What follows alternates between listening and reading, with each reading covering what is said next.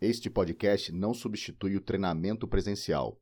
Apenas serve como uma das fontes de estudo e deve ser avaliado, questionado e comparado periodicamente como qualquer informação, pois tudo evolui na ciência. Se você acha que o Piauí não exporta nada, o Piauí exporta muita coisa, inclusive internet para os Estados Unidos, viu, seu Bini? Senhores, hoje um bate-papo sobre toniquete e a pegada de combate com três excelentes personalidades. Assine nosso podcast e compartilhe com seus amigos.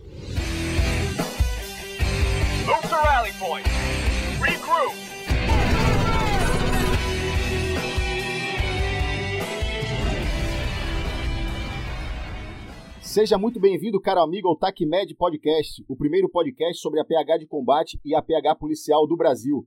E neste décimo programa temos convidados, mas antes, sempre aqui comigo, nosso mestre Jedi, Doc Maniglia. Fala, Doc, boa noite. Boa noite, Aranha, tudo bem? Tudo tranquilo. Temos convidado hoje, Doc? Temos sim. Não só um, nós temos três convidados. Três convidados de peso, para que a gente possa bater um papo, discutir, conhecer um pouquinho a experiência de cada um e a visão de cada um sobre o toniquete e sobre o apegado de combate de uma, de uma forma geral. Uh, eu gostaria de apresentar a vocês o Marcelo Bini. Marcelo, por favor, se apresenta para o pessoal aí. Beleza, um prazer estar aqui. Meu nome é Marcelo Bini, sou investigador federal nos Estados Unidos. Eu fui paramédico de guerra do Exército Americano, fui policial no Texas e instrutor de TCC para policiais da, da Alert. Eu também sou CEO da Tactical Medicine Academy, aí no Brasil e aqui nos Estados Unidos. Muito bacana. Bem-vindo, Bini. Agora, Elvas, por favor, se apresente. É, boa noite.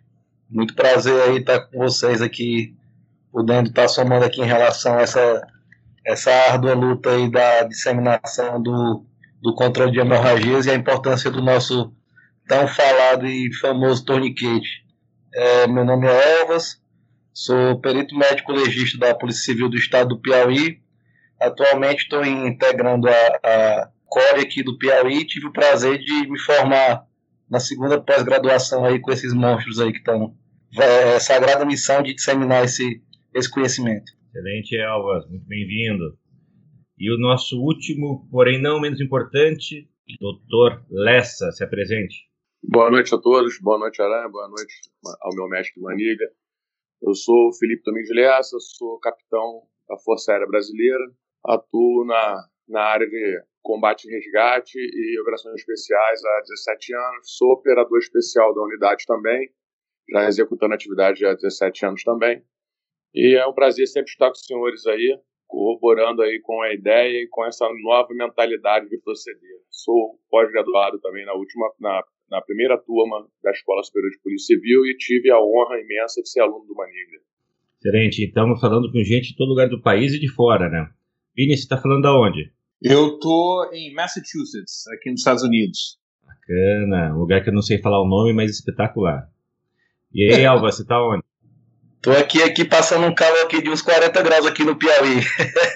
Beleza. Essa você tá falando da onde? Campo Grande, Mato Grosso do Sul, dentro do CTI com 10 pacientes cheios de Covid. Bota a máscara aí. Bom, o Aranha, você está falando de Santa Catarina, correto? Exatamente. E eu estou aqui em Guaíra, na fronteira do Paraná com o Paraguai, aqui no Nepom, dando curso para o pessoal. Então estamos em vários lugares aí diferentes do, do, do, país e de fora. Então vamos começar. Aranha, por favor. Vamos lá, Doc. Eu confesso que eu não vejo um Dream Team reunido assim desde 92, da Olimpíada de 92. Estou até emocionado aqui. Vamos lá. A gente vai dar continuidade, pessoal, a ao tema sobre torniquete. Né? E aí nós trouxemos aí pessoas altamente gabaritadas, é para poder citar experiências próprias ou experiências próximas sobre a utilização do torniquete, para a gente poder desmistificar e corroborar ainda mais a importância dessa ferramenta que de fato salvam vidas, né, Doc? Exatamente. E é bom te conhecer, conhecer pessoas que trabalham com ensino, trabalham na, na, realmente com a polícia, com o exército e que conseguem aplicar essas técnicas e entender uh, como funciona e o que é verdade, o que deixa de, de funcionar. É sempre bom a gente aprender com, com, pessoas que têm experiência. Bini, conta um pouquinho da, da sua história e como que o Tony Kate fez parte disso. É, na verdade, minha, minha história dentro da, da medicina, ela começou para não cursei medicina em faculdade, tinha uma outra profissão aí no Brasil. Quando eu me alistei, foi me dada essa oportunidade de ser combat medic, né? Que é, se a gente for fazer uma, uma tradução que eu já não gosto muito, mas se, se for fazer uma tradução seria o paramédico de guerra. Meu primeiro contato com o torniquete foi no exército americano, né? Lá em, em 2010, 2011, quando eu comecei é, nessa luta. Não sabia o que era. Então, meu, meu primeiro contato foi com o CAT, o Gen 6 aí, que ainda é um dos torniquetes homologados né, pelo comitê, mas depois a gente fez essa transição para o CAT 7, então minha escola, minha escola é o CAT. Dentro da polícia, já no Texas, eu comecei a conhecer outros torniquetes e trabalhar com outros torniquetes. Né? A, oportunidade de ter torniquetes secundários, é uma terceira opção que seria o, o SWAT T, que a gente tem muito. A gente trabalha com cães também, então é uma excelente opção para cães. E comecei a ter, ter mais contato com, com essa gama de torniquetes aí, que os, os aprovados, recomendados pelo comitê, são oito mais dois pneumáticos. Então, pelo menos dez torniquetes é, aprovados, fora os outros que não deixam de, de ser tão bons quanto, né? Não quer dizer que não, não são bons, mas muito torniquete de mercado, muita coisa para aprender e continuo nessa luta aí, aprendendo cada dia mais. Miri, conta pra gente um, um, caso seu que você teve que botar um torniquete, um torniquete em paciente que para você ficou gravado. Manilha, eu, eu acho que quando você me faz essa pergunta, eu lembro do meu primeiro torniquete. Tá? E foi logo depois de eu sair da escola de Combat Medic, e foi a primeira vez que eu, que eu pude perceber que a instrução que a gente tem de livro, ela é sempre limitada, ela é importante, porém limitada. Por quê? Meu primeiro torniquete é, foi num paciente com uma hemorragia juncional. E naquela época, os uniformes são como hoje, que tem, né? Eles, eles absorviam sangue. Hoje em dia você, você não vê tanto isso, mas absorviam muito sangue. E eu olhei aquilo e a vítima tinha sangramento massivo, uniforme encharcado de sangue, na altura da coxa. E o que, que eu pensei? Olha, ele tem um, um ferimento massivo de coxa, vou aplicar o torniquete. Apliquei o torniquete e aí, mais tarde, eu vi que era um ferimento funcional. Então, é, foi minha primeira aplicação, mas também me alavancou para poder entender que o, todo livro tem sua limitação. Isso você não aprende livro. Isso você só aprende com experiência própria. Você vê, você entender o que é um sangramento massivo, mas realmente de onde está vindo esse sangramento massivo. Né? Foi uma atitude correta? Foi, mas é, a, a, limitação não pode parar por aí. O, a, o conhecimento de livro, é, a gente não pode parar ali na, no PHTLS, no, no TC3, no TCC, é, no ACLS, no PAUS, a gente não pode parar o nosso conhecimento por aí. Então, quando você me pergunta uma, uma história de toniquete que você aplicou, eu lembro do meu primeiro, que foi um erro meu, mas me alavancou para aprender sempre mais. Isso é importante, né? A gente, uh, as pessoas perguntam muitas vezes para a gente: ah, você lembra das pessoas que você salvou como médico, como urgência, emergência? Uh, não, você, você, muitas vezes você lembra das pessoas que você não salvou, dos erros seus e que aquilo fez você reavaliar os seus procedimentos, suas atitudes. Então isso é muito bacana. A gente aprende, aprende muito com erro, né? E você sabe, você está aí, o americano ele, é, ele, ele gosta de trabalhar com isso. As palestras dos times táticos são muito da como eu, onde eu errei, o que nós fizemos que deu errado, para você que você não erre igual a gente errou, né? Faça um erro novo. Exatamente. O, o que eu pergunto para policiais que vão, vão trabalhar no nosso time tático, a primeira pergunta é me conte um erro seu e como você fez para superar. Não é nem sobre é, o que, que você conquistou, isso é importante também. Mas eu acho que me contar sobre um erro, especialmente na área de medicina, na área de PH, e como você superou isso, é, é bem importante, é muito mais importante. É um, é um crescimento pessoal muito grande. Ok, uh, Elvas, conta pra gente um pouquinho esse contato teu com o Toniquete, como foi na faculdade de medicina sua, se você viu alguma coisa. Conta para mim como foram as experiências depois da parte de combate, um caso que você aplicou um toniquete. É, Doc, uma coisa que eu acho muito interessante, porque assim, é, eu, a gente tem uma forma, não sou dos mais antigos, mas também não estou dos mais novos, com 10 anos de, de formatura aí, 9 anos. É, nesse período que eu tive todo de formatura e até quando me, me deparei mais com a parte operacional em si, da parte policial, eu nunca tinha tido nenhuma instrução, nem orientações quanto a torniquete. Quando se falava em torniquete, era, era ou repudiando, ou era orientações de não usar. Ou quando se usasse com orientações é, folgar o torniquete, aquela história, né? Mas uma realidade assim que, que eu vejo que até hoje, em 2020, ainda é uma realidade da, da das graduações de medicina, como das outras formações também. É, não existe na grade curricular, nem, nem falam sobre o assunto.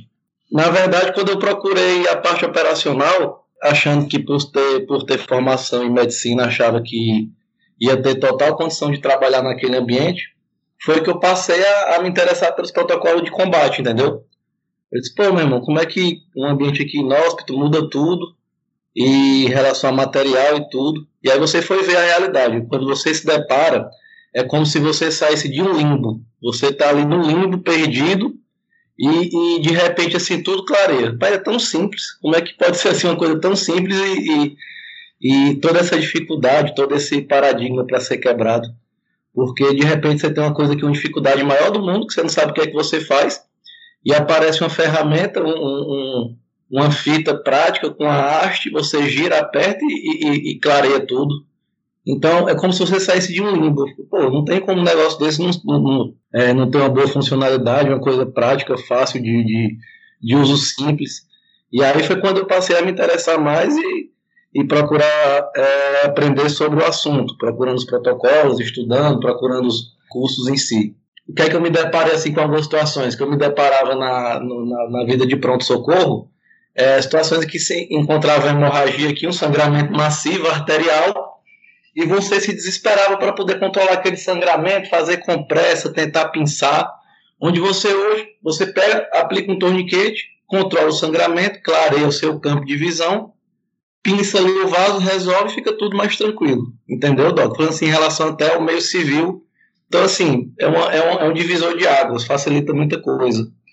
Na parte operacional em si, eu tenho tido muita sorte, graças a Deus, Doc. Em nenhum momento ainda não, não precisamos situações que tivesse algum irmão, algum colega que fosse alvejado precisasse é, utilizar a ferramenta.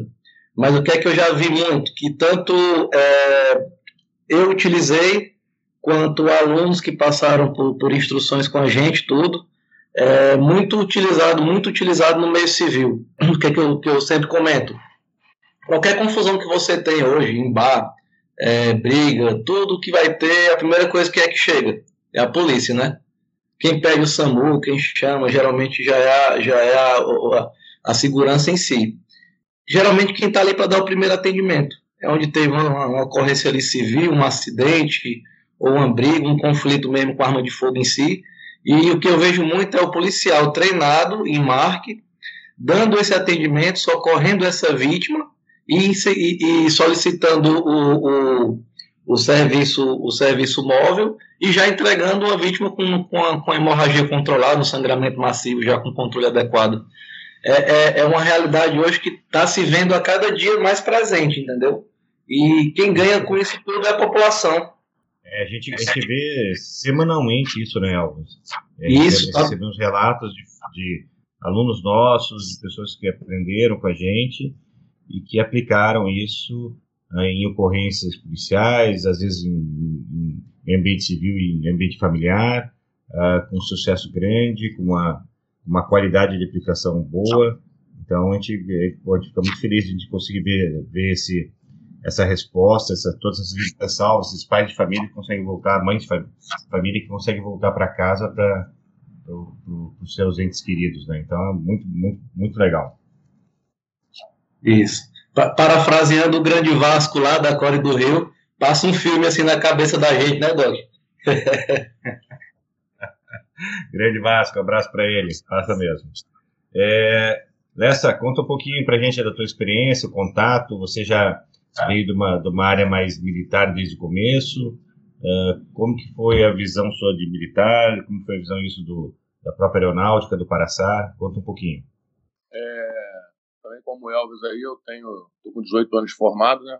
Ouvi bastante é, críticas e endemoniamento do torniquete durante toda a faculdade, praticamente durante todo o período aí nosso de formação, né? Seja residência ou seja mesmo durante o período acadêmico. E vim com essa mentalidade até meados aí de 2008, 2009, quando eu já na Força Aérea desde 2003, a gente ainda adaptava um protocolo de APH TLS para a realidade nossa de APH em combate ali, né, do nosso combate, é, a parte de cessar, né, resgate em combate e mesmo ali a própria atividade de resgate aéreo ali com acidentes aeronáuticos, né. A gente ainda tinha muita aquela mentalidade de, de APH TLS, de condução de prancha, de colar aquela coisa toda e ainda assim a mentalidade da contenção de hemorragias ali ser secundária, né, aquele todo aquele procedimento inicial que a gente via, né? a não priorização das hemorragias. E aí, quando em 2009 nós fizemos a primeira equipe que foi para os Estados Unidos ali, é, e tiveram contato com o Tony com uma, uma versão moderna já do atendimento em combate americano. E esse contato foi foi com os PJs, né, que é a nossa realidade do Paraçá, é o nosso carro-chefe. E aí a equipe que voltou, voltou com alguns toniquetes em mãos, que foi doado por eles lá. E aí, quando eu fui em 2010, a gente, eu tive a oportunidade de ter contato com eles também e trocar algumas ideias ali. Depois, uma, algumas outras viagens até o ano de 2012, em que eu realmente tive um contato com um estágio propriamente dito de APH, APH em combate, né, com eles. E neles aí me explicaram, trouxeram bastante conhecimento, eu procurei me informar bastante e consolidei a minha ideia, a minha, a minha opinião técnica né, sobre o uso do torniquete. Claro que foi uma, uma, uma opinião positiva, eu realmente fui atrás, busquei, busquei informações, busquei vídeos, busquei relatos de uso com sucesso, sempre com bons prognósticos para o paciente, né, do uso e conhecimento correto do emprego do torniquete. E isso aí já me fundamentou bastante. Mas em 2010 mesmo, durante uma atividade nossa de mergulho, em um adestramento conjunto, eu tive, nós tivemos um acidente com a hélice do bote, em que teve um contato com a perna de um dos mergulhadores, não era da minha equipe, e aí provocou uma lesão com hemorragia bem volumosa né, na parte da panturrilha e eu, a gente tinha alguns exemplares que nós tínhamos trazidos dos Estados Unidos, o pessoal trouxe, que era o CAT 6, e foi, foi empregado, né? Só que eu ainda empreguei naquela concepção antiga, dois dedos acima da, da ferida, mas tive uma boa resposta, né? Desse torniquete empregado. Depois, em 2012, nós tivemos um incidente de tiro também na, numa, numa, numa, área de selva, em que eu tive que empregar o torniquete num militar nosso, que teve um disparo na região da, da, da coxa, e aí empreguei o torniquete também, tive um bom, um bom resultado, mas eu associei um preenchimento junto também, de modo empírico ali, conhecimento muito empírico do que a gente tinha, né? Eu usei uma atadura, porque eu não tinha conhecimento da gase, com agente hemostático, com nada. E também safou bastante. E depois eu tive umas duas experiências, mas foram experiências em, em área civil. Uma foi próxima à minha, à minha, à minha residência em 2014, em que teve uma troca de tiro com um assalto a um carro, tentativa de roubo de um carro no, portão de casa. Isso lá, eu fui visitar os meus pais no Rio e tive essa experiência. E eu empreguei o, tor o torniquete no braço de uma senhora que foi é, atingida por, uma, por um projétil perdido, né, uma bala perdida. E depois aqui em Campo Grande já foi um acidente de moto, uma amputação de, de braço também, na altura do cotovelo, que eu empreguei o torniquete também com bastante sucesso. Essas foram minhas experiências, graças a Deus acompanhei depois todos os pacientes, procurei saber, né? E tiveram um bom resultado, é claro, a amputação, tiveram uma, teve uma, uma regularização de coto, mas foi bom, ele não chocou, não teve nenhum, nenhuma complicação devido à perda de, é, de sanguínea, né? Não, não chegou a chocar. E hoje em dia eu acho, cara, que o torniquete não tem que provar mais nada para ninguém, né? A gente não tem que. É, não dá, não, não dá para questionar o uso todos nós sabemos aí a eficácia, é, os bons resultados, o uso correto, o emprego e o uso correto dentro da técnica correta, o quanto que o torniquete já salvou de vida. O americano já provou isso daí. O maior laboratório do mundo é a guerra, e a guerra é, é ao maior resultado e a maior prova que o torniquete salva vidas. O Bini está aí para poder não, não deixar mentir como que nós tivemos ali dentro das mortes evitáveis um upper de, de salvamento de vidas ali que a gente tem hoje em dia quase que o dobro que era antigamente até a, a, a guerra do Vietnã e de sucesso com o emprego do torniquete em que mudou completamente o perfil ali do percentual né, de, de, de vidas salvas dentro das mortes evitáveis. É, é inquestionável a, a, o uso do torniquete hoje em dia. E também a gente já não consegue conceber como que as pessoas hoje, é, os operadores de, segurança pública, é, mesmo aqueles que já tiveram contato, já visualizaram, não conseguem é, entender a importância de ter uma instrução de um torniquete realmente homologado, um torniquete eficaz, um equipamento feito para isso, né? Não emprego de improvisações aí precárias e perigosas que vai levar é, danos secundários ao membro, mas sim aqueles emprego do material próprio, né? A dar a importância ao uso do torniquete e a compra dele, da aquisição de um material de, de, bom, de boa procedência e homologado. E o que mais me entristece, entristece às vezes é que eu converso com alguns operadores que ainda não estão é, conscientizados disso e ainda ouço aquela frase e falar assim: eu vou me dar o que a minha instituição me pagar. Eu acho que a vida da gente vale muito mais do que isso, né? Eu acho que se a instituição não paga, a gente tem que cuidar da nossa vida também para que a nossa vida não seja prejudicada e nem a nossa família chore nossa perda por causa de um simples torniquete que custa hoje aí um preço irrisório frente ao valor da, da nossa vida.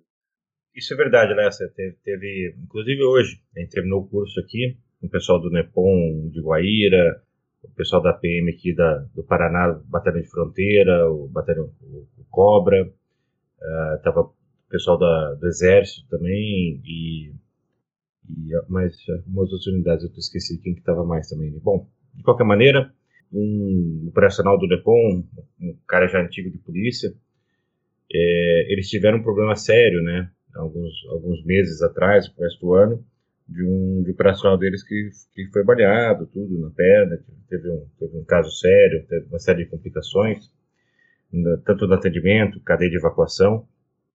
E daí, no final do curso hoje, ele falou: ah, a gente não dava muita bola né, para isso. A gente começou a se importar depois do caso desse colega deles.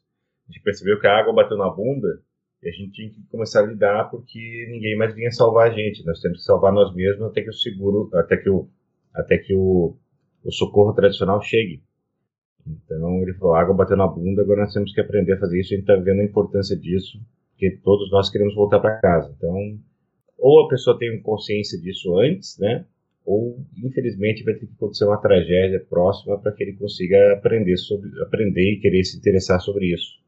Mas é, graças a Deus a gente está vendo um crescimento grande do APH, pelo menos eu consigo ver bastante coisa e consigo ver o quanto as pessoas estão querendo, estão se importando com isso e percebendo que isso é, um, é uma das matérias carro-chefe de qualquer treinamento policial, né? Ok, pessoal. E aí vou tirar uma dúvida com vocês aqui sobre o seguinte.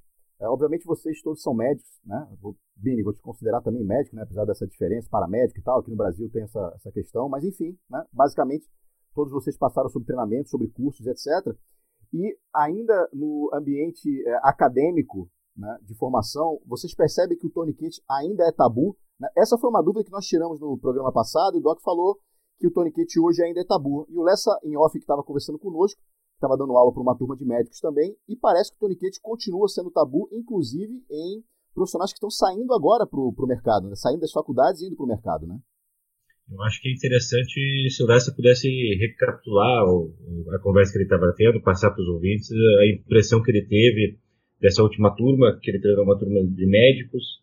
Então vale a pena essa experiência. Lessa, conta para gente.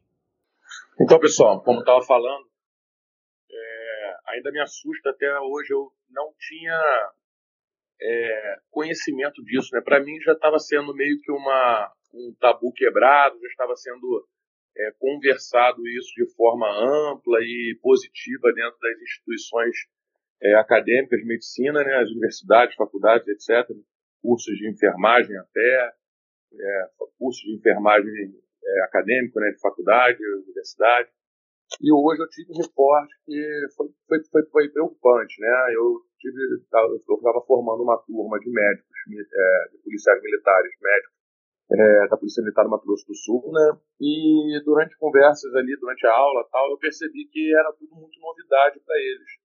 E aí na conversa eu falei, vem cá, vocês não estão, não tiveram essa matéria na faculdade, na, na cadeira de urgência e emergências médicas? Falei, essa, é, capitão, nós tivemos isso sim, mas de forma ruim. Todos os professores e cirurgiões que abordavam esse tema que nós perguntávamos, porque a gente vê na, hoje na, na, na, internet, nós vemos hoje aí é, no Instagram, YouTube, entre outras coisas, diversos vídeos sobre a utilização do torniquete. E quando abordávamos os nossos professores, é, claro, a maioria são médicos intra-hospitalares, né, trabalham de forma intra-hospitalar, todos eles de forma muito reativa e muito é, negativa ao falar sobre o torniquete e o seu uso, né? E muitas das vezes, relato dos próprios médicos lá que eu tive hoje, me parece não ter nem conhecimento, porque é, ainda com aquela concepção que o torniquete perde perna, que o torniquete perde braço, que gera isso, gera aquilo outro. Então, é, me assustou bastante. É, médicos formados agora, gente, 2016, 2017, tendo esse tipo de informação no, no, no ambiente acadêmico, né? Essa informação negligente, ao meu ver, né?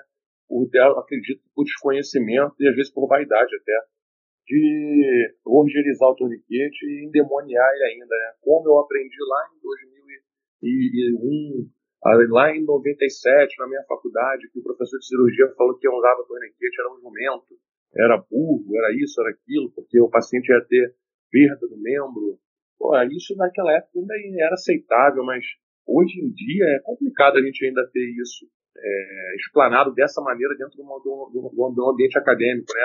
Que era para ser um formador de opiniões ali modernas, atualizadas, de coisas já institucionalizadas. Porque o torniquete já é algo institucionalizado dentro da medicina. A gente não tem essa dúvida.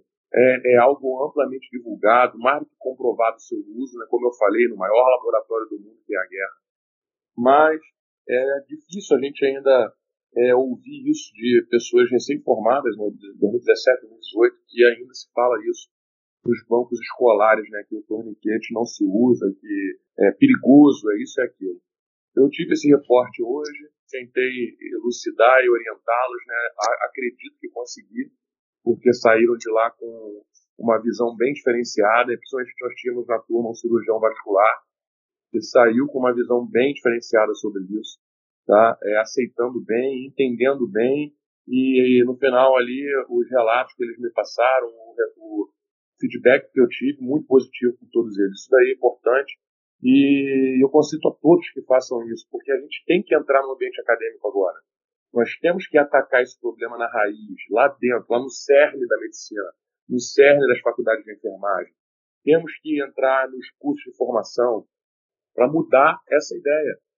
Entendeu? A gente tem que mudar essa ideia, porque hoje nós temos aí cirurgiões renomados no Brasil que trabalham na atividade pré-hospitalar, exemplo do Dr. Chese em Curitiba, que é, é um, é um, cirurgião renomado e que atua no CIAT, e tem, é, um, é um, um, entusiasta da área, é um cara que defende com residentes o emprego do torniquete, o emprego do APH em combate.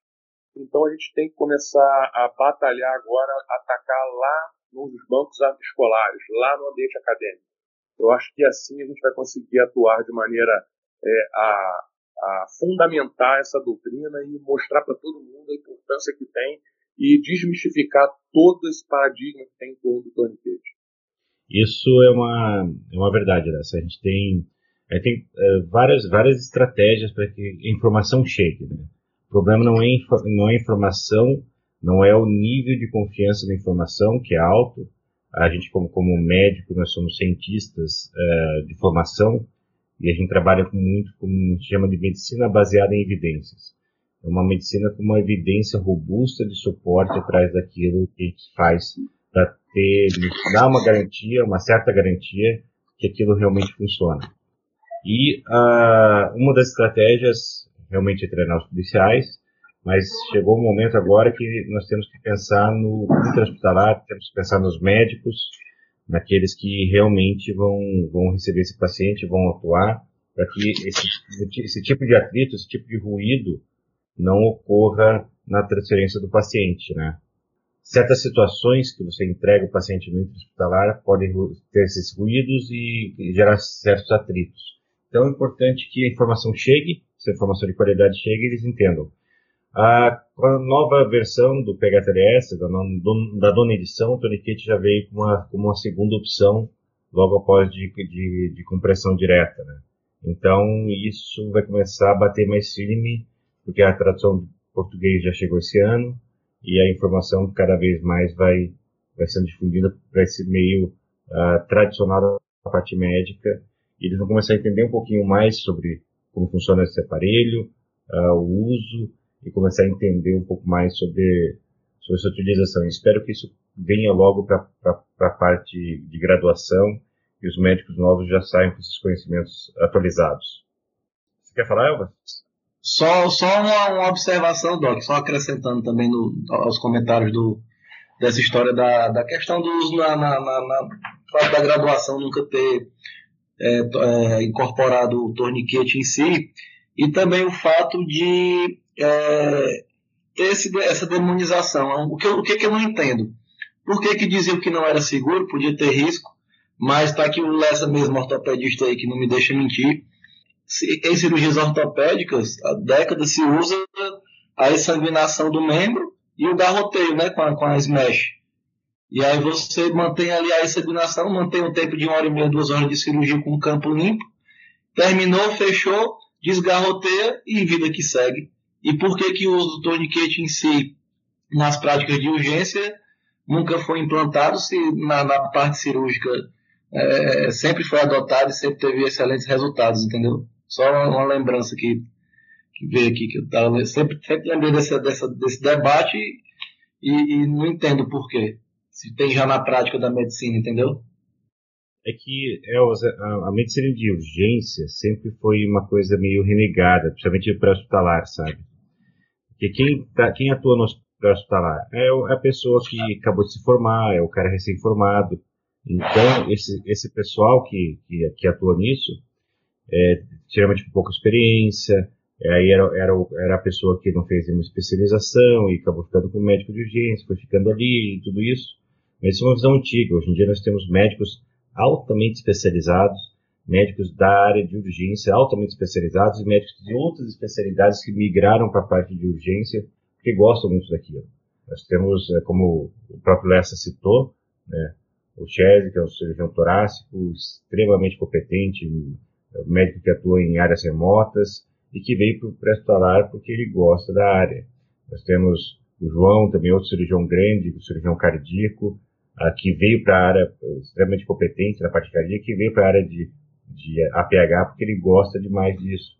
Então, passou-se de, de, ser uma, uma área é, que o pessoal, ou quem ia, quem gostava muito, ou quem não tinha experiência ia para essa área, para uma área cada vez mais especializada, cada vez mais competente e com os seus próprios é, líderes de opinião, seus próprios, suas próprias estrelas dentro da sua própria área.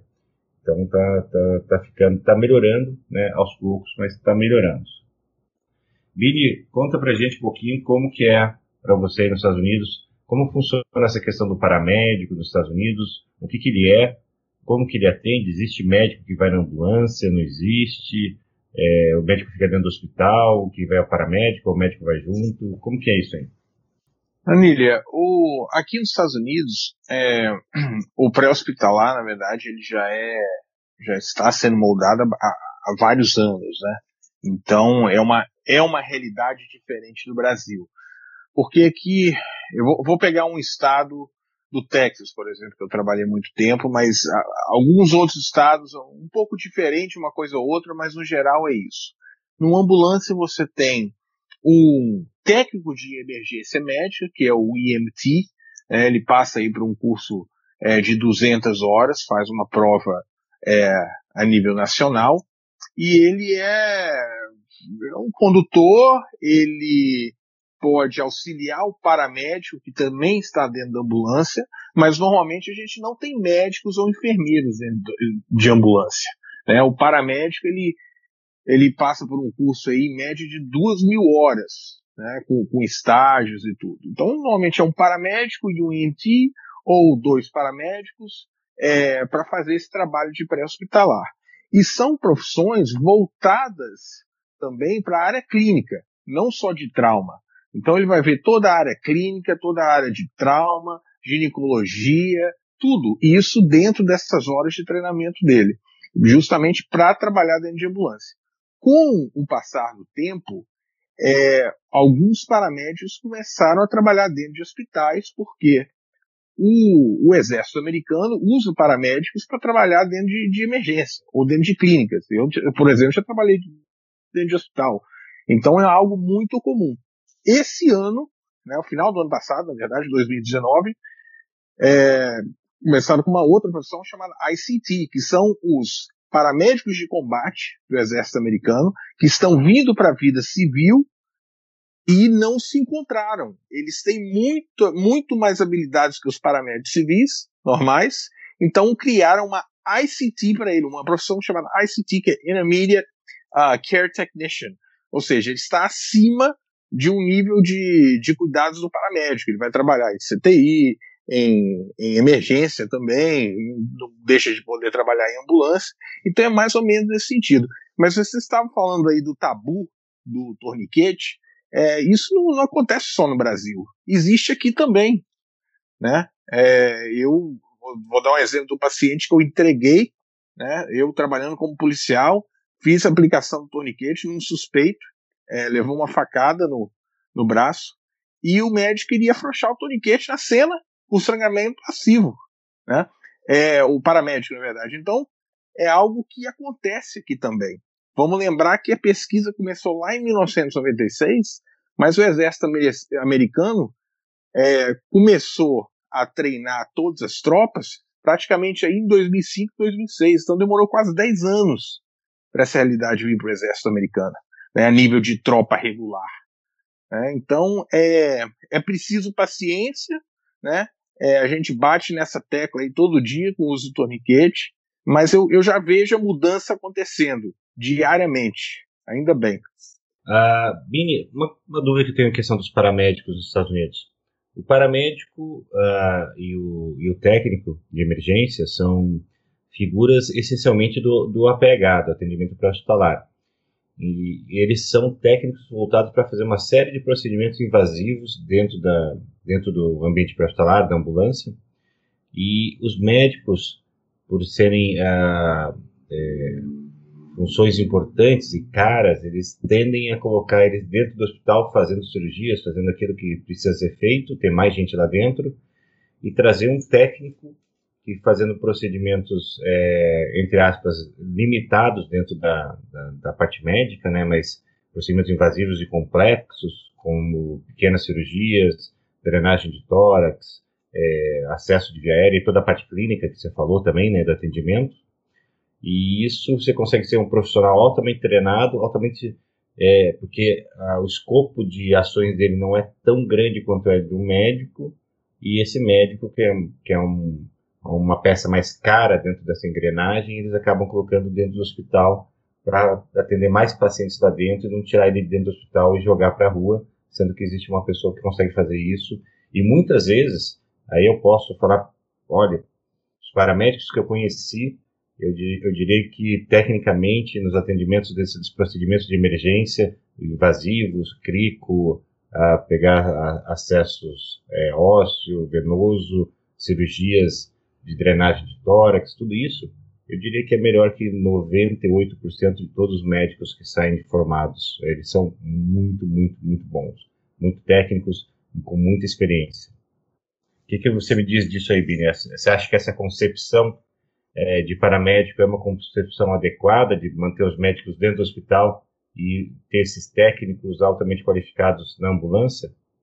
É, eu acho que é uma, uma ótima forma de desafogar o sistema. Né? Aqui existem né, médicos, existem paramédicos, existe o MT, existe o nurse practitioner, que já é do, do ramo da enfermagem, que é uma, um enfermeiro que pode prescrever, tem, tem os enfermeiros voltados para cirurgia, ele tem total independência. Então aqui o sistema é voltado para todo mundo trabalhar em conjunto. Eu vejo mais união, eu vejo, é, igual você falou, paramédicos aqui é, o meu instrutor de via aérea é um cara com 30 anos de, de experiência e você, se, se, você perguntar, você quer ser médico, você quer ser enfermeiro? Não, meu amigo, ele, ele fica até ofendido, eu sou paramédico. Né? Ele é, é, é voltado, os paramédicos dentro de uma ambulância, a gente é, a, aplica e usa mais ou menos 50 medicações. Né? É, e não precisa ficar ligando para médico, não precisa. Já tem umas horas o que a gente chama de, de uh, directives, né? Medical directives, que é uma ordem, uma, uma, uma SOP. Aí no Brasil, acho que é uma. Seria um protocolo, né? Instrui o que, que o paramédico pode ou não pode fazer. Isso vai variar de estado, né? De, de cidade, mas há uma, uma, uma, uma série de regras ali que instrui, que, que permite o que, que o paramédico pode fazer o que, que não pode fazer, mas no geral ele desafoga isso. Ele pega o paciente dentro da ambulância e entrega ele prontinho para o hospital. Né? É, ainda mais com a tecnologia de hoje, isso aí é, é, é, é ótimo para o sistema de saúde americano do jeito que ele é. Né? Eu falo pessoal que os cursos que eu fiz é, da parte de emergência prática nos Estados Unidos, existem cursos maravilhosos que você consegue fazer lá em cadáveres frescos, é, então são procedimentos é, reais né, em, em, em, seres humanos que, que, faleceram, mas que estão apenas congelados, eles não estão fazendo aqueles preparos que mudam textura e mudam uma série de coisas. Simplesmente eles são resfriados e, e você atua nesses cadáveres. E, e, e, a grande maioria dos instrutores dessa parte de emergência são paramédicos. E olhe, eles mostram cada coisa que eu nunca vi na minha vida. Eu estou com quase 20 anos de formado, uh, técnicas, detalhes. Você fala, meu Deus se eu soubesse isso antes, eu teria, teria, minha vida teria sido muito mais fácil. Então, é, é muito bacana de ver a qualidade deles, a habilidade deles e o conhecimento que eles têm disso. Eu sempre fiquei muito impressionado com eles. É, e, e há uma, ainda há uma distância muito grande do paramédico de, de guerra que sai do exército americano para ele assumir uma, uma paramedicina civil. Há um, um, gap muito grande ainda educacional. O paramédico de guerra, dentro do exército americano, ele trabalha embaixo do médico.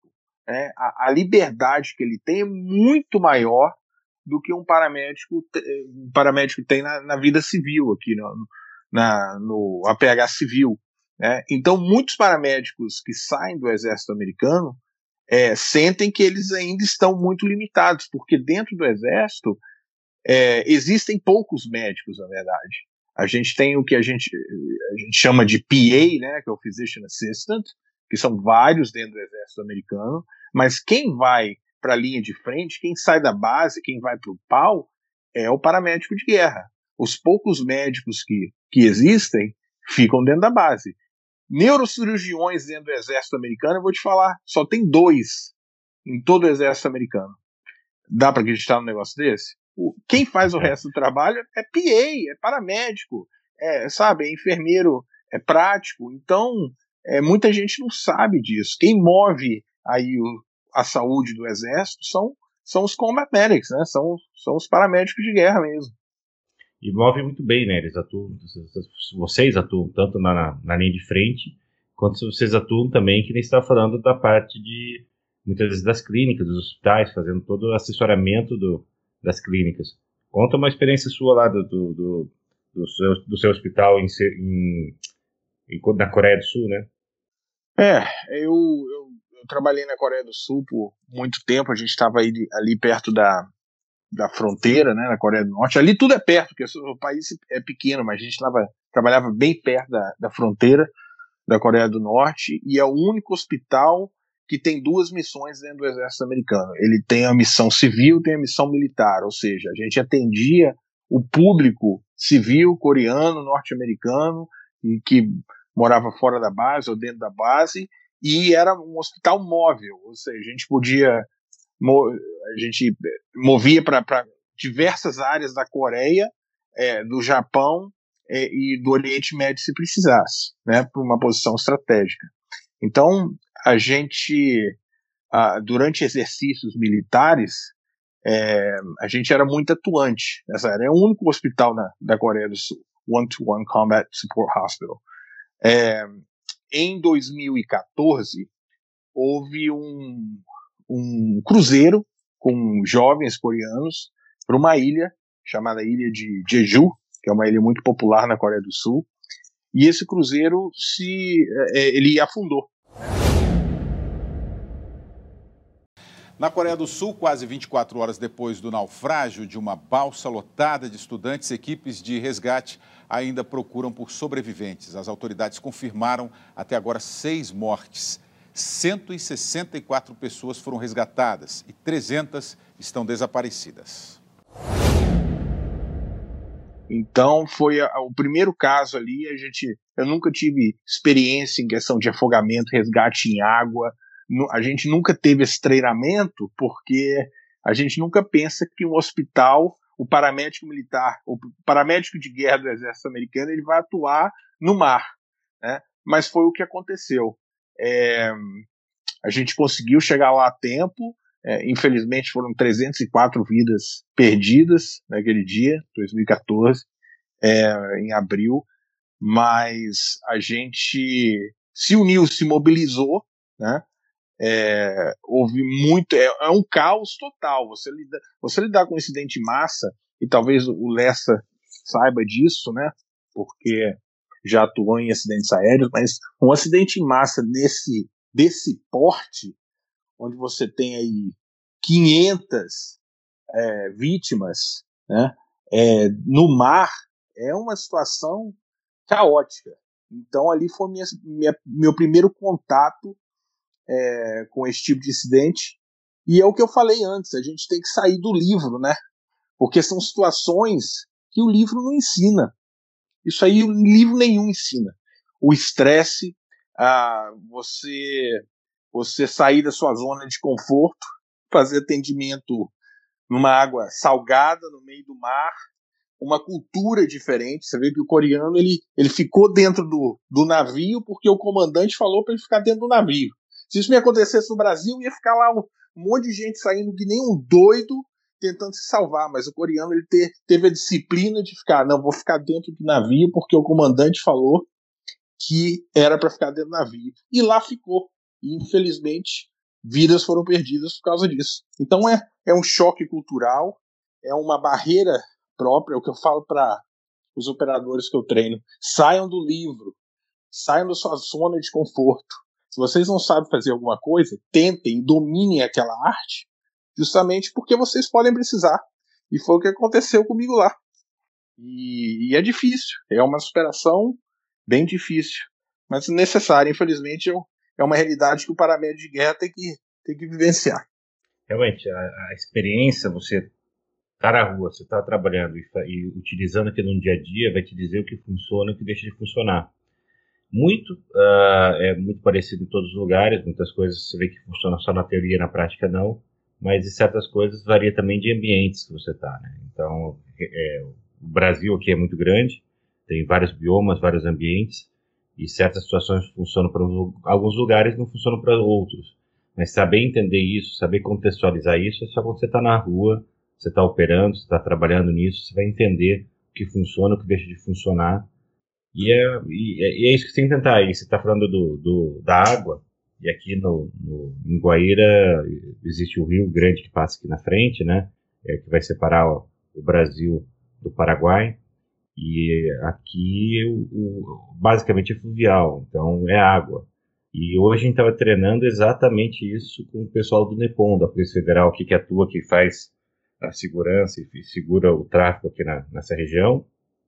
E se eles forem baleados, como já aconteceu algumas vezes com eles em barco, uh, qual é, a, qual é a, o procedimento de retirar eles do barco? Que normalmente é uma coisa que você não, você não pensa, né? Também nós como policiais nós estamos com o pé no chão, nós não estamos aí na parte aérea, não estamos na parte fluvial, aí a parte aérea conversa, então nós estamos com o pé no chão e a gente teve, hoje a gente teve que trabalhar, fazer uma oficina só de como tira paciente dentro de barco, dentro de, de embarcações para que pequenas, grandes, para que eles consigam na hora que acontecer uma situação real de novo, seja mais fácil para eles.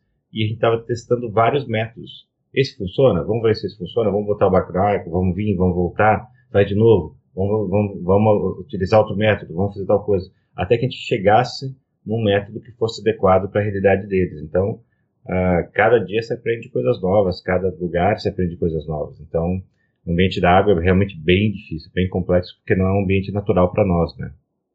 Não, eu ia só adicionar que a água me persegue, eu detesto água. E aí aconteceu de novo, é, questão de resgate em água, que foi durante o furacão Harvey, no Texas.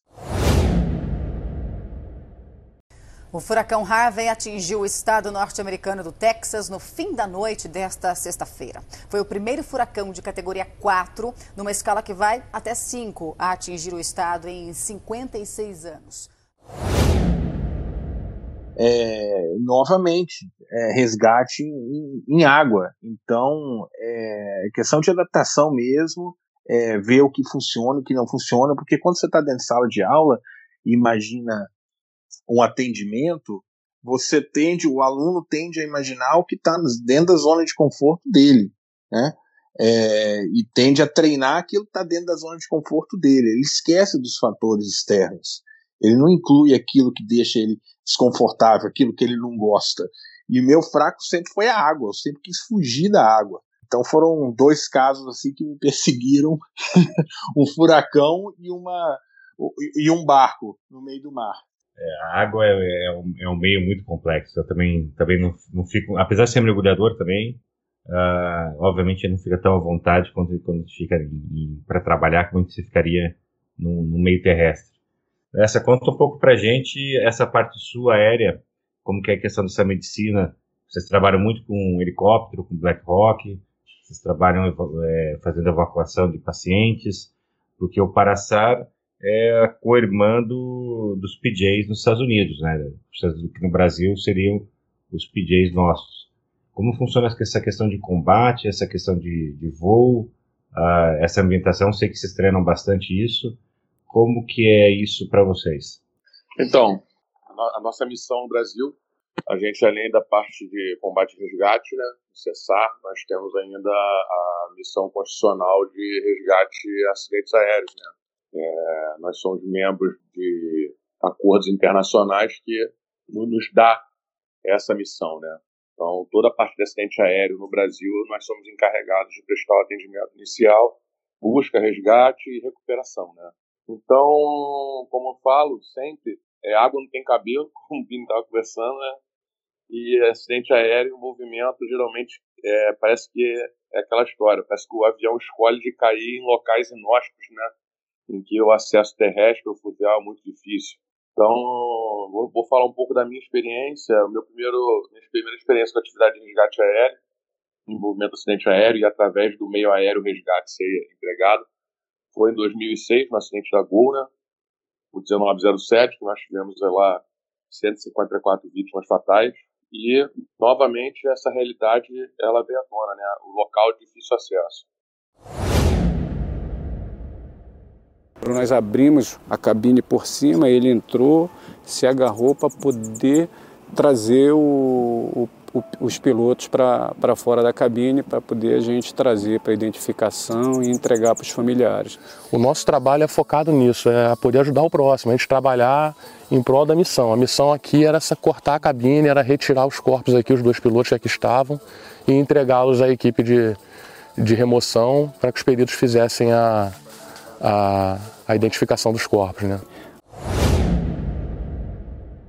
O avião caiu numa área de selva na, na Serra do Cachimbo, em que, além de tudo, tivemos que efetuar uma busca e um envolvimento grande de esforço aéreo para poder achar essa aeronave dentro, do, da, dentro da selva. Né? A selva que cai ali se iguala a ela em poucos momentos, né? é difícil de a gente conseguir localizar. E assim também, imagina a dificuldade de você conseguir resgatar pessoas que ali estão. Então, a primeira coisa que a gente chegou lá, tivemos constatação de 154 óbitos, né? Até pelo próprio cenário. E o que me veio na minha cabeça foi: meu Deus, imagina se nós tivéssemos aqui 154 vítimas. Como que nós iríamos tirar essas 154 vítimas aqui de baixo? E aí você começa a analisar né, o quanto que a gente tem que melhorar, o quanto que a gente tem que adaptar o emprego, o quanto que a gente tem que treinar e principalmente o resgate aéreo é uma adaptação, uma evolução contínua, né?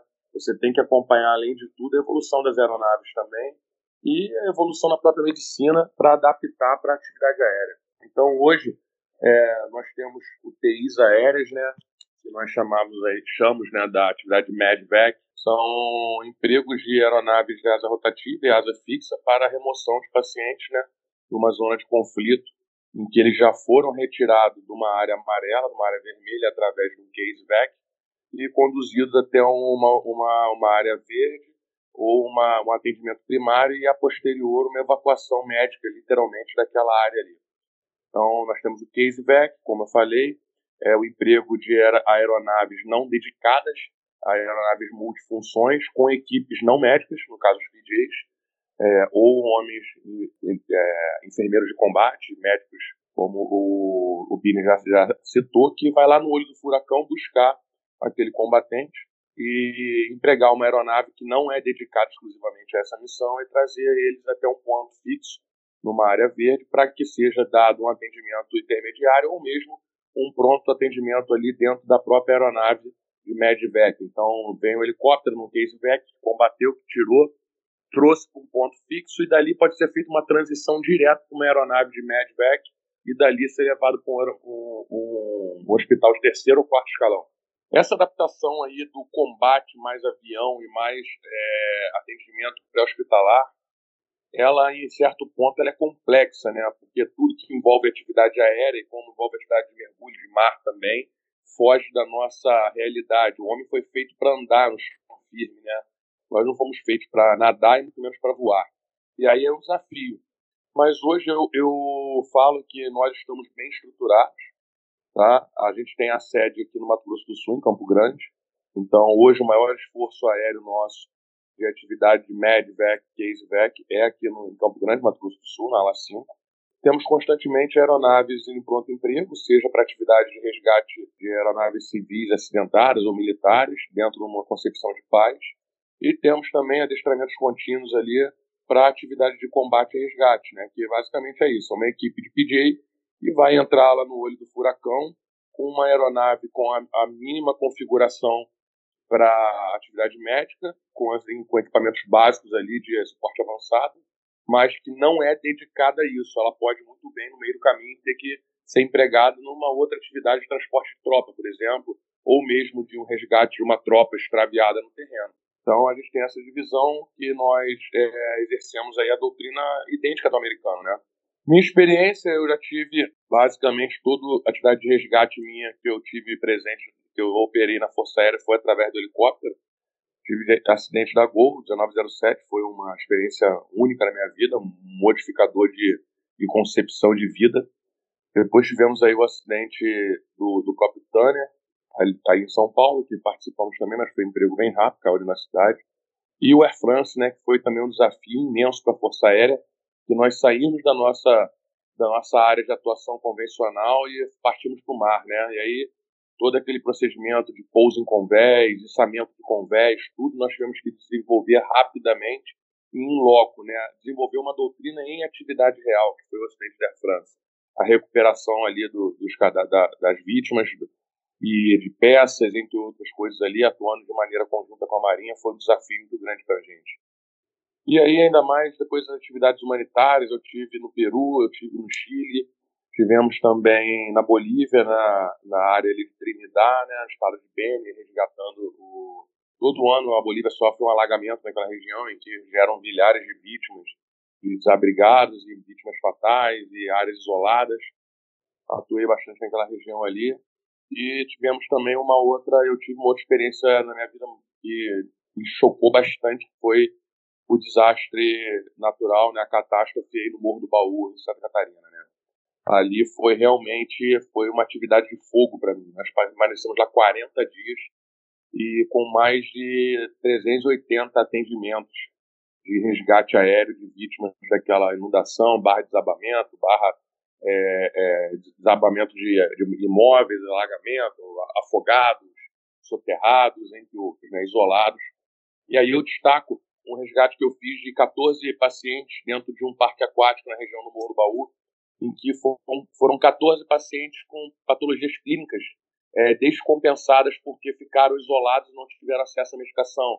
Pacientes diabéticos em, em acitose diabética grave, pacientes cardiopatas, paciente infartado, paciente com, hiper, com hipotiroidismo, paciente com arritmia cardíaca grave também, diabéticos mais diabéticos, é, com infecção, infecção grave, idosos, paciente psiquiátrico, tudo isso a gente atua naquele parque aquático para tirar. Né? Imagina, tinham 250 pessoas no parque na hora que o bordo do baú desabou e ficaram ilhados lá sem acesso nenhum. Essa é uma experiência única também, porque eu saí da minha, da minha, da minha área de conforto, trabalhar com trauma, e tive que atuar diretamente na atuação da, das patologias clínicas ali, né? As urgências médicas clínicas. Mas foi isso daí, e eu falo, né? Como água não tem cabelo, o ar também é complicado, né? Atuar nas áreas que nós não dominamos é muito difícil. El, você quer contar alguma coisa aí? Não, Doc, só, só é, é, escutando aqui a experiência do Lessa aí, pô, experiência do caralho mesmo, o cara é, parte de resgate aí, pô, participou dos, dos principais, que a gente...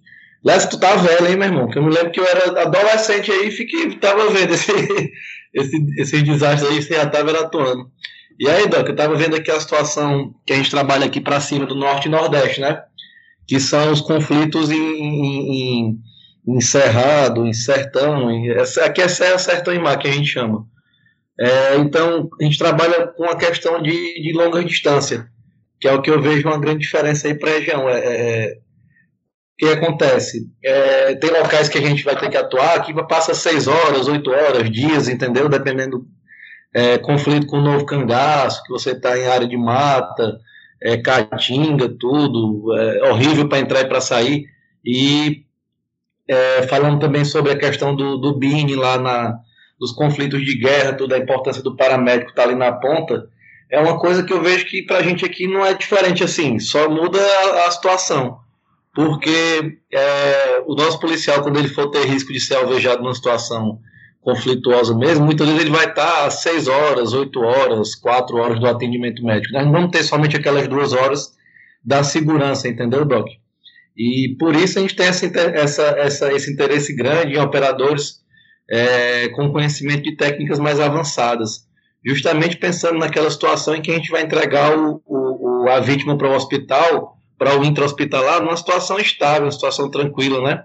Em que ele vai ter uma, uma, uma melhor reabilitação e bem maiores, bem maiores chances. E isso eu acho muito interessante aqui, que é um dos focos que, que tenho para 2021, né? Agora, que é procurar o pessoal nosso aqui, de, inicialmente o pessoal de operações especiais, e, e aí vamos, vamos passando para toda a segurança. A, a, a importância da, dos procedimentos mais invasivos, tudo, porque você ter o paramédico na situação que você tem na, na, na no, no, exército americano, tudo, o cara com um treinamento bem mais avançado, e estando lá na ponta, aqui para a gente também seria muito, muito interessante, entendeu?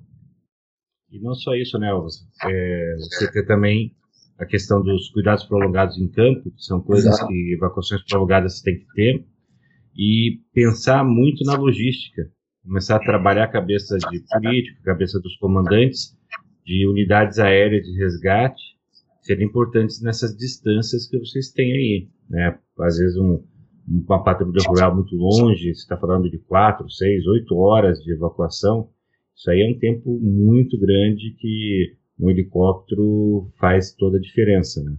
Então, é, começar a conscientizar o pessoal no sentido de, de evacuações aéreas, uh, mesmo que seja um case VEC, mas que pelo menos adiante esse, esse espaço, estabilize o paciente, volte numa aeronave não, não necessariamente seja só para evacuação médica, e que consiga levar um hospital de referência de uma forma mais rápida. Então, são duas linhas de trabalho. O primeiro trabalho é ensinar os operadores a cuidados prolongados em campo, né? Aquela linha mais daí do protocolo nosso Mark 3, a parte do COF, e a questão de, de conseguir meios para que isso seja mais rápido, né? Aranha, você quer passar para alguma coisa? Eu tenho uma dúvida aqui, Doc, que eu gostaria de perguntar para os três. Obviamente a realidade do Bini vai ser um pouco diferente da nossa, mas basicamente quando vocês fazem a disseminação do protocolo, né, aí no nosso caso que seria o Mark 1, e vocês tratam de torniquete frente à unidade de vocês, aos pares de vocês, primeiro, como é que dá a aceitação da utilização da ferramenta, E segundo, eles ainda têm a questão, mas e se eu não tiver? E se eu improvisar? Mas será que dá para improvisar? Será que não dá? E a questão do preço também, né? A gente sabe que isso acaba estando abarcado aí na, na aquisição. A gente já conseguiu quebrar esse paradigma que torniquete improvisado de fato não funciona?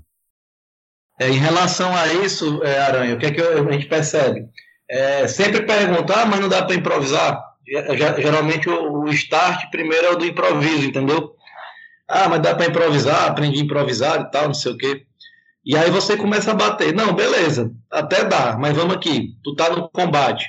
É, precisou aqui de tu usar tua arma de fogo.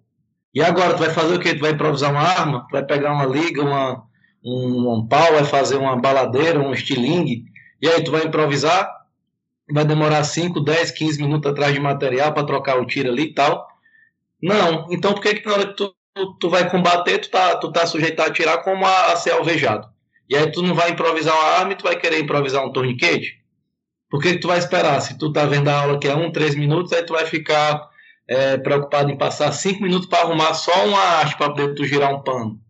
E aí você começa a bater nisso, entendeu? Mas sempre tem aquele start do, do improviso. Aí quando você começa com o decorrer da instrução, aí você passa a desmistificar algumas coisas. Geralmente o aluno ele entra com a cabeça e após a instrução ele sai com outro pensamento. Mas esses paradigmas aí não tem, não tem. Sempre o primeiro contato é, é de negação. Aí depois, quando você consegue convencer ao aluno que não dá certo improvisar, aí ele vai para o Xing Ling, entendeu? Aí, ah, mas dá certo mais barato. Aí você passa a desmistificar a, a, a, ineficiência, aliás, você passa a bater na ineficiência do, do torniquete falso, até tu conseguir convencer ele que a vida dele é muito maior do que um, um torniquete de 200, 300 reais. Mas é mais ou menos um passo a passo. Você vai seguindo. Excelente, Alves. Mais alguém queria falar? Então, na minha instituição, né, a gente já está um certo tempo na caminhada, até pela própria atividade, né? Que é voltada para isso. E pelo contato nós tivemos também com, com o pessoal dos estrangeiros que desenvolveram a atividade, com o contato precoce nós tivemos lá, como eu falei, na década de 2008. Eles teve esse contato já há muito tempo, mas ali em 2008 foi quando eles começaram a receber o, a, o material, ser orientado por eles mesmos. Então, hoje, quando eu toco no assunto na minha instituição, é, eu praticamente eu quase não vejo o conceito de improvisação e também a gente foge um pouco à realidade das forças de segurança e do restante, porque a gente tem um bom suprimento pela cadeia nossa logística, né? Nós recebemos aí, por ser uma, uma, uma unidade também diferenciada na força e uma unidade única no Brasil, nós recebemos aí esse material já precocemente, já bem antes pela cadeia de suprimento. E, e, o primeiro contato que nós tivemos com o torniquete foi com o soft, né? E hoje nós temos os dois, tanto o soft quanto o CAT. E o restante do material também a gente dispõe também. Então é difícil eu ver um operador hoje, durante uma instrução minha, dentro da minha instituição, é, sugerir ou perguntar sobre o torniquete improvisado, porque eles mesmos combatem. Porém, quando eu, meu carro-chefe, na verdade, de instituição já não é mais a minha, por conta da própria formação do pessoal, o pessoal já está se virando né, para adestrar. Eu encontro muito isso na área de segurança pública, realmente. A gente, até no próprio, é, é, na área também civil, né, você encontra muito esse quesito da, da pergunta, como o Elvas falou aí sobre a primeira coisa do start do cara é sempre perguntar sobre improvisado. E quando você dá uma aula que você não fala sobre improvisado, no final da aula eles perguntam, mas você não vai ensinar nada improvisado? Mesma coisa que eu falo com o Elber. Vem cá, eu falo pra ele: você improvisa remédio? Você improvisa é, munição? Você improvisa arma? Não. Então, se você anda armado, sua obrigação já é andar com torniquete. Você sai, sai com a arma sem um carregador? Não. Você improvisa carregador? Não. Então, você vai improvisar em torniquete para quê? E aí eu tenho alguns exemplos de falha de torniquete, algumas coisas que, como eu brinco, né, parece programa de, de stand-up, né, de brincadeira de falsa, de mentira. Porque a gente tem hora que a gente não acredita naquilo. Será que isso é verdade? Estão ensinando isso mesmo? Então eu tento, de, como a maneira como a Albert fala, usar é, essa situação de improviso de armas, improviso de munição, para o cara poder entender a coisa. E eu mostro exemplos, né? Eu tenho já tenho um acervo de exemplos aí. Eu e Bini, a gente é um colecionador de, de vídeos e fotos. Então a gente compartilha e eu uso bastante esse tipo de coisa na minha instrução. Inclusive, foi algo de pontuação dos médicos hoje, em que a instrução foi muito baseada em exemplos práticos e exemplos de foto e vídeo, né? Que aí trouxeram eles ali a informação e os exemplos reais que a coisa não funciona ou que funciona, ou que seja. Isso é importante, às vezes, fazer um exemplo, botar ele para improvisar um toniquete na hora. Ah, toniquete improvisado resolve? Aí você olha para ele e fala assim: improvisa agora um toniquete, tá, tá sangrando tua perna aí, vai, vai, começa. Mas ele vai olhar pra tua cara, mas improvisa como? Ué, o que você tem não é improvisado? Então resolve. E o cara fica primeiro com aquela cara de bobo, né? Depois ele tenta arranjar alguma coisa, não consegue, vê ineficiência, e na prática ele vê. E você explica para ele, você nunca vai saber quando você vai ser alvejado, quando você vai precisar. Então, é, leve um toniquete com você sempre, que ele vai dar sempre em condições. O, o toniquete é importante para toda a força de segurança, seja a segurança pública, seja as forças de, do Exército Marinha Aeronáutica, né? Mas também na nossa, na nossa unidade a gente uh, individualmente sempre comprou, nunca veio toniquetes por, pela polícia em si, né? Não teve nada de toniquetes institucionais, infelizmente a polícia civil uh, tem uma dificuldade financeira grande e com a parte médica, obviamente, é ainda mais difícil. Alguns projetos a gente faz, nunca foram para frente, mas graças a Deus a gente tem parcerias e a gente foi doado alguns já para a gente, para o pessoal bem bacana em São Paulo, um, um empresário de lá. Mas é, a gente teve eh, os intercâmbios, principalmente o pessoal da DEA, da Antidrogas Americana, quando eles vieram fazer um intercâmbio de 15 dias com a gente, uma das coisas que a gente falou com eles é que, que trouxessem toniquetes para todos. E eles trouxeram um toniquete para cada operador do Tigre. E um desses toniquetes a gente atuou salvando um, colega nosso, um outro policial, colocando na perna dele que, foi alvejada e salvando a vida dele. Esse relato, a gente fez um relato para eles. Hoje em dia, esse relato está na porta da Embaixada Americana em São Paulo, lá, é, sobre, sobre o nosso agradecimento à Embaixada, que foi através da Embaixada que eles vieram, e à Embaixada EUDA pela, pela doação dos trinquetes que aquele já fez salvar um, a vida de um policial nosso. Então, uh, o quanto isso é importante é, para a gente, importante essa todo, todo, esse contato externo e, e, isso que os americanos às vezes trazem muito para a gente, acabam deixando muito material para cá, isso ajuda bastante, ajuda cada vez mais conscientizar o pessoal da importância disso. Bini, e aí com vocês, como que é a questão do improvisado? Vocês têm dificuldade com isso nos Estados Unidos ou é só aqui? É, é primeiro vou, vou, vou, dizer a realidade do torniquete aqui nos Estados Unidos contra a polícia, né? É, é, hoje você é raro ver você ver um policial americano, seja no âmbito federal, estadual, municipal, sem um torniquete. É até comum vê-lo com, com um segundo torniquete, né? um no, no cinto e outro no bolso, ou na, na, outro na canela. Então é bem comum isso aqui. E são torniquetes originais. Né? No âmbito militar nem se fala, isso aí é né? Os militares têm amplo acesso a esse tipo de, de material. A improvisação, eu quando estou dando instrução, quando estou dando aula, e o aluno sempre pergunta, né? Ah, e, e se não tiver o torniquete, faz o quê? E aí a gente responde educadamente, com protocolo, ó, pressão direta, preenchimento de ferida. E se não tiver isso, faz o quê? Olha, reza, macumba, tudo vem antes da improvisação.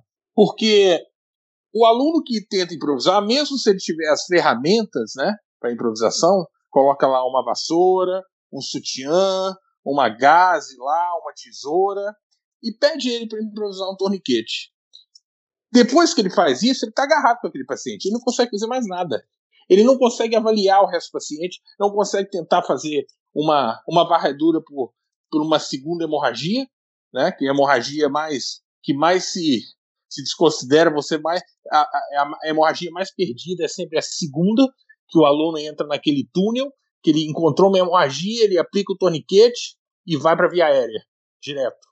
Ele sempre esquece das outras. E aí, quando o aluno improvisa, mesmo seja uma, uma improvisação, um, improviso aceitável, ele está agarrado com aquele paciente. Ele não, ele não pode tirar a mão daquele improviso ali para fazer outra coisa. Então, às vezes, a gente tem que mostrar, o aluno tem que entender, tem que botar a mão na massa para entender que improviso não funciona. Pode ser ficar, ah, mas funciona em 13% dos casos, ou em 40% dos casos, algumas pesquisas. Outra pesquisa falou que não funciona em 100% dos casos. Mas o improviso, ele impede que você continue uma avaliação eficaz naquele paciente. Não é só o improviso se só controlar ou não a hemorragia. Ele tem influência em outros fatores também. E é isso mesmo, Bini. A, a, improvisação te dá uma série de problemas que você não quer ter. Geralmente você não é da área, você é um policial, você tem que atuar numa situação que a vítima é, é conhecido seu, é seu amigo, é, muitas vezes tem uma relação emocional grande familiar, né? No sentido que é padrinho da sua filha, você é padrinho do casamento, sempre tem esse tipo de coisa. Você atuar atendendo pessoas que você conhece, que você gosta, é muito mais difícil do que se atuar com pessoas que você desconhece.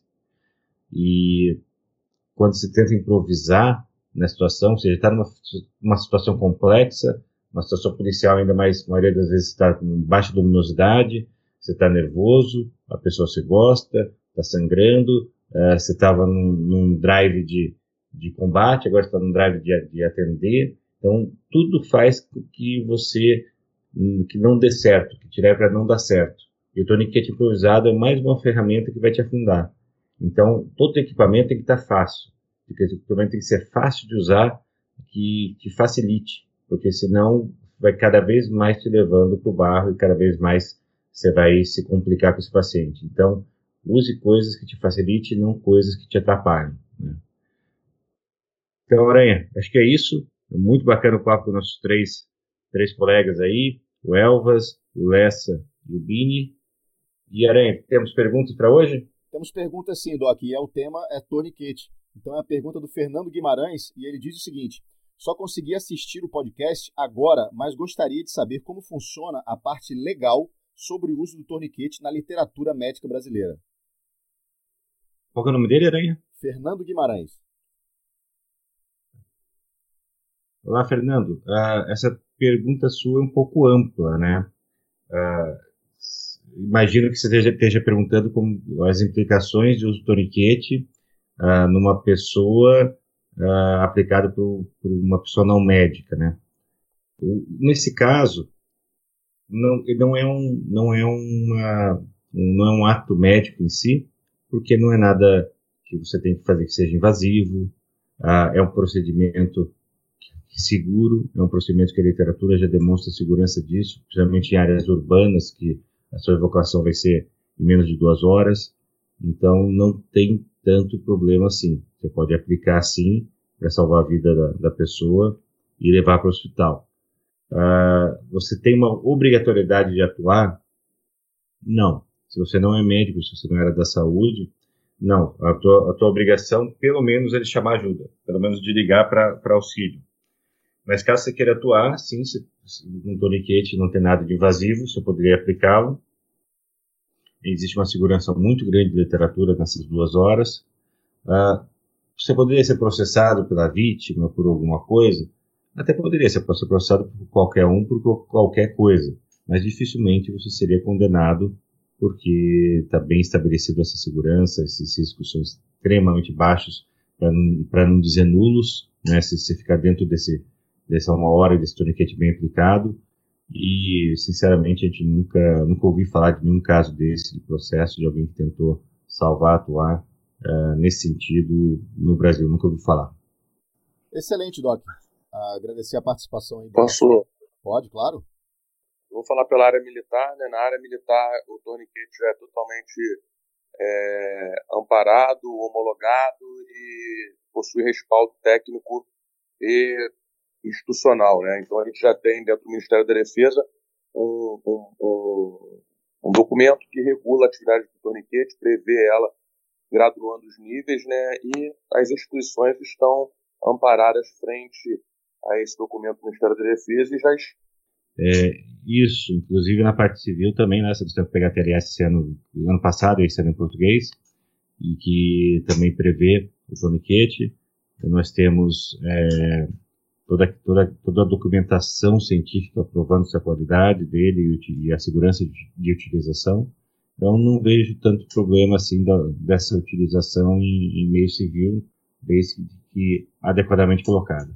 Excelente, agradecendo então aí ao Fernando Guimarães pela pergunta. Uh, essas perguntas são feitas através do nosso Instagram em mensagem direta. Então, se você tem uma dúvida, envie essa, essa dúvida para a gente e a gente vai responder uh, no melhor momento com o decorrer dos programas. Doc, falar nisso, acho que a gente já está encerrando aqui esse nosso décimo TACMED Podcast com essas figuras ilustres, aí, esse Dream Team. Passando a palavra para o senhor e para eles também. Gostaria de agradecer a presença dos, dos três, em um de cada lugar do mundo. Né? O, de forma nacional, nós temos o Lessa, aí, que está em Campo Grande. Internacional, nós temos o Bini. E também internacional, nós temos também o Elvas, que está no Piauí. Né? Elvas talvez seja mais longe que o Bini. Fale, fale Elvas. É, eu acredito que seja, eu não sei se na distância, mas na logística a distância acho que é maior do que a do Bini mesmo, viu? Não, Doc, agradecer pelo convite, poder estar aqui é, é, somando com, essa, com, com essas sumidades aí do APH, pessoas com quem eu tenho a oportunidade é, de, estar, de estar aprendendo diariamente. É, parabenizar o, o, trabalho de vocês é, de, de, de, informação, que leva a informação é, a, a, de todas as maneiras é a informação verdadeira, o que você precisa saber, o que tem o conteúdo, o que tem de moderno, o que tem de mais real e o que é realmente é aplicável, o que é utilizável. Então vocês estão de parabéns, porque eu sou um analfabeto digital, entendeu? E estou aprendendo muito com vocês e, e, conseguindo, inclusive, até acompanhar e, e, ver essa, essa dinâmica da, da mídia digital, onde é a, o poder que tem de, de, de chegar a todos e isso tem levado à disseminação do APH, o conteúdo verdadeiro, que realmente é aplicável em todos os lugares do Brasil. Então, parabéns a, a vocês, parabéns ao Aranha pelo belíssimo trabalho. Você é, um, é, você é o cara do, do, do, do, APH, meu irmão. Você é foda. E parabéns mesmo. Um abraço. Excelente, obrigado. Essa quer, quer encerrar? Eu queria parabenizar pela, pela atitude, né? De estar sempre à frente aí da gente. Eu já falei, você é um visionário desde o início, é o, realmente é o idealizador de tudo, é o mestre de tudo, é um cara que pensou lá na frente e até hoje pensa, né? Então, essa, esse meio de informação que vocês, juntamente com a Aranha, estão trabalhando, é, realmente é, é, de ser parabenizado dia e noite sem parar, e realmente está mudando muita mentalidade, trazendo conhecimento, informando a todos é, o que é de verdade, né? Aquela história. E quem é de verdade sabe quem é de mentira. Tá? E não, não, me, não me canso de, me, de agradecer a você pela, pela, pela informação trazida a mim, pela minha formação mesmo a pegar em combate. É, como eu falei, até 2018 eu tinha uma formação empírica, né, tudo baseado em empirismo, e você me trouxe a luz, né, me deu a luz ali do conhecimento do APH de forma acadêmica, estruturada e, e bem, e bem protocolada. Agradeço a todos aí, parabenizo mais uma vez pela, pela iniciativa, está sendo muito produtiva para todos. Né? E muito obrigado aí pelo convite e um abraço a todos aí. Bacana, né? Poxa, vou, quer dizer que eu vou abrir uma religião, vou virar um guru e vou cobrar dinheiro de todo mundo aí. Se prepare. Bini, você. É, eu queria agradecer, né, Aranha, Manilha, é, a atitude de vocês de criar esse podcast, de, de passar informação. A gente que é, às vezes é muito difícil passar informação pelo Instagram, por rede social, ainda mais eu que estou distante, estou aqui, que eu concordo, eu acho que o, o Piauí é mais longe, né? é, queria parabenizar todos vocês. Eu, eu acho que é muito fácil. Vocês já, já teriam. É muito fácil falar que vocês já têm a vida feita, porque seria é, é muito fácil vocês fazerem isso. Né? Médicos, competentes, visionários, né? O Lessa, eu falo com ele que, apesar dele ser ortopedista, ele é um guerreiro e o médico militar mais experiente do mundo. Eu não, não conheço médicos militares com a experiência dele. Né? O Manilha, é, essa, essa visão que ele tem, essa humildade que ele tem de passar informação, muitas vezes de graça para outros policiais. Eu, eu, eu queria agradecer a todos vocês tá? por, por essa ideia brilhante e continuamos aí na luta. Obrigado. Excelente. Muito bom. Então é isso, pessoal. Pô, um prazer enorme ter essas férias conversando com a gente hoje.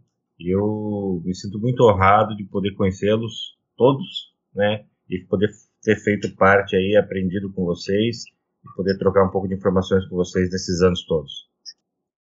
Ficamos por aqui, né? Ficamos por aqui e eu vou deixar meu agradecimento aqui aos três, que assim que a gente fez o envio do convite, eles aceitaram de pronto emprego ali automaticamente e cada um do seu momento aí, enfim, o, o Lessa está trabalhando e tal, fazendo esse contato conosco, abrilhantando exponencialmente aqui o programa. Realmente muito obrigado, a gente fica muito feliz porque vocês são uh, o norte para a gente, né? Eu me espero em vocês. Então, realmente muito obrigado pela palavra de, de carinho e a gente tem certeza que os ouvintes vão gostar muito da participação e vai enriquecer demais o conhecimento também.